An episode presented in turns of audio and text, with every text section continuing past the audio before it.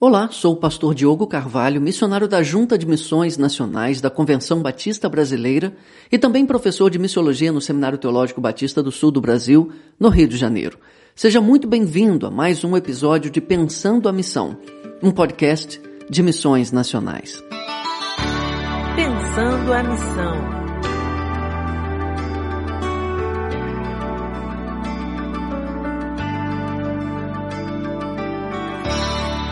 Antes de ingressar na Junta de Missões Nacionais e participar de perto da formulação, disseminação e implementação da visão de igreja multiplicadora em todo o Brasil, Deus me concedeu a graça de desenvolver com uma equipe um ministério de evangelização pessoal chamado Caravana do Arrependimento.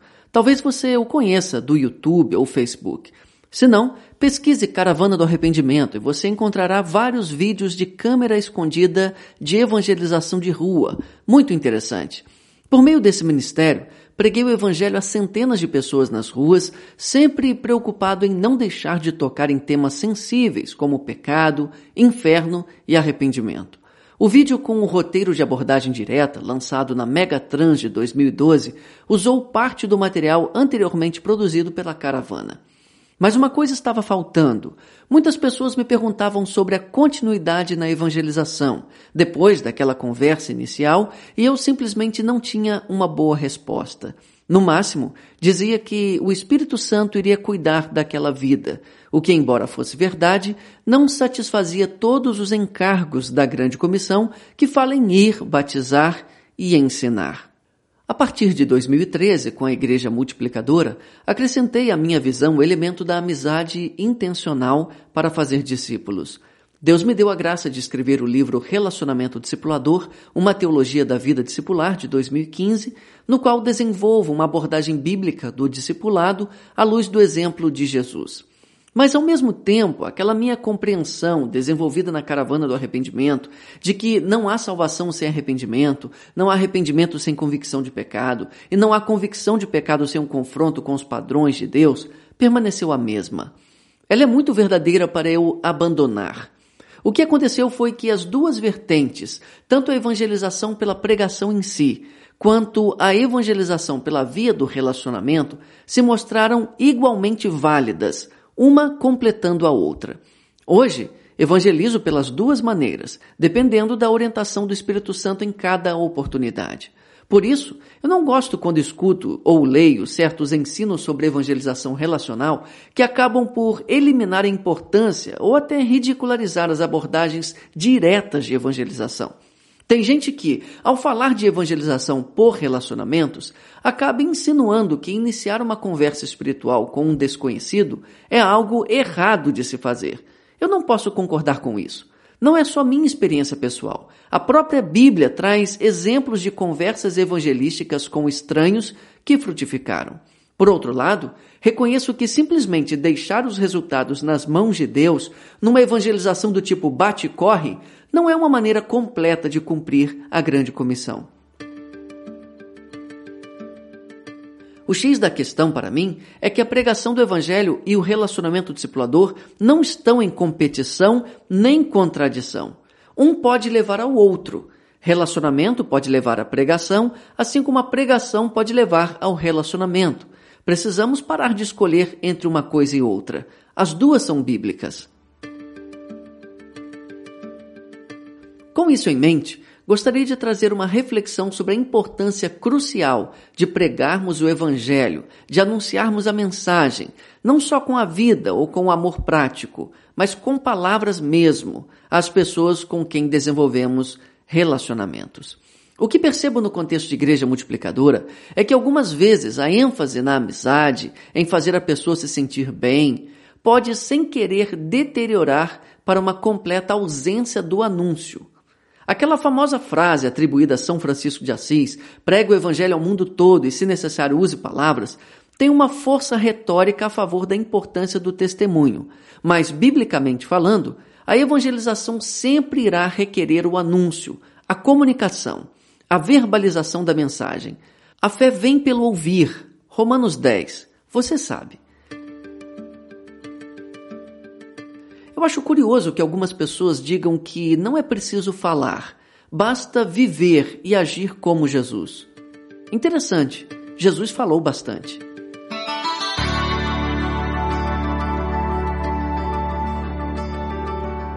Permita-me então compartilhar à luz de Romanos 10, de 1 a 17, cinco razões pelas quais precisamos pregar o Evangelho às pessoas que acolhemos em nosso relacionamento discipulador e nos pequenos grupos multiplicadores.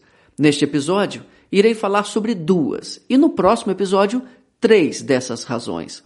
Se puder, escute com a Bíblia aberta. Se precisar, dê um pause agora e busque sua Bíblia rapidinho. Será importante. Primeiro, precisamos pregar o Evangelho às pessoas que acolhemos, porque, por mais que as amemos, não podemos suprimir a verdade.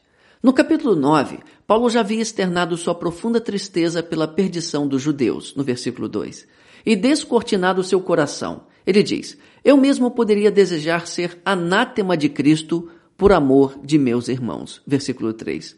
Ou seja, o apóstolo preferia estar errado e, portanto, ser um herege, e os judeus certos, se isso significasse que eles estavam salvos, ainda que ele estivesse condenado. No entanto, por mais que o apóstolo desejasse, ele não podia fugir da realidade de que, sem a justiça pela fé, os judeus permaneciam afastados de Deus. Essa era a verdade que ele não podia suprimir. Pastores e igrejas envolvidas em evangelização relacional costumam amar as pessoas tão intensamente que às vezes colocam o valor do cuidado amoroso acima do da pregação. Mas não é o nosso amor que justifica o pecador, mas o de Jesus, demonstrado na cruz, mediante o arrependimento e a fé daquele que nele crê. Por mais que seja incômodo, em algum momento precisamos falar da condenação do pecado, ministrando também, é claro, sobre a graça do Evangelho. Culpa e inferno não são temas para se falar sempre, mas também não são para se falar nunca. Quando eu comecei a caravana do arrependimento, lá atrás, foi por uma visão bem nítida na minha mente da realidade do inferno. O inferno não é brincadeira. Se acreditarmos nele, precisamos fazer alguma coisa para que as pessoas não vão para lá. E pensar que alguém pode estar em nosso convívio durante vários anos e ainda assim acabar perdida para sempre, isso deveria nos mobilizar a pregar mais.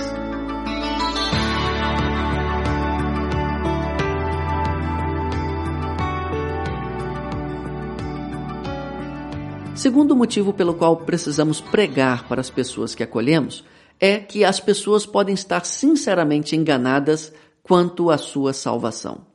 No verso 2 do capítulo 10 de Romanos, Paulo dá seu testemunho de que os judeus tinham zelo de Deus, mas não com entendimento. Para ele ter dito isto, é muito provável que ele viveu tempo suficiente ao lado deles para perceber sua condição. Boa intenção sem entendimento. Esse era o retrato dos judeus descrentes. Como gastou parte de sua vida com eles, além de, é claro, ser um deles, Paulo poderia assegurar aos seus leitores de que seus compatriotas eram sinceros, porém faltava-lhes entender o evangelho em sua essência. Pode acontecer de agasalharmos pessoas em nossos círculos de amizades e até na igreja, e mesmo assim elas permanecerem perdidas, sinceramente enganadas quanto a seu estado espiritual.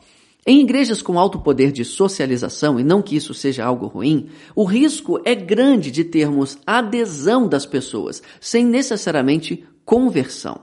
Essa é uma preocupação que deve consumir nossa mente. E se acontecer de alguém estar em nosso meio vários anos e até se envolver com as atividades da igreja e acabar no inferno? Não sei quanto a você, mas isso tira o meu sono. Vou terminar esse episódio com uma pergunta para sua reflexão. Que percentual de membros da sua igreja, novos e antigos, você pensa que são realmente salvos? Não se trata de julgar as pessoas. Não quero que você pense em ninguém em particular, mas por aquilo que você percebe nelas, à luz dos traços de uma verdadeira conversão. Quantos por cento de sua membresia você acredita que já nasceram de novo realmente? Sei que é uma questão difícil e que pode embrulhar o estômago, mas é necessária, concorda? No próximo episódio, vamos seguir com mais três motivos pelos quais precisamos pregar o Evangelho àqueles que acolhemos. Espero que continue aqui comigo, pensando a missão. Deus o abençoe.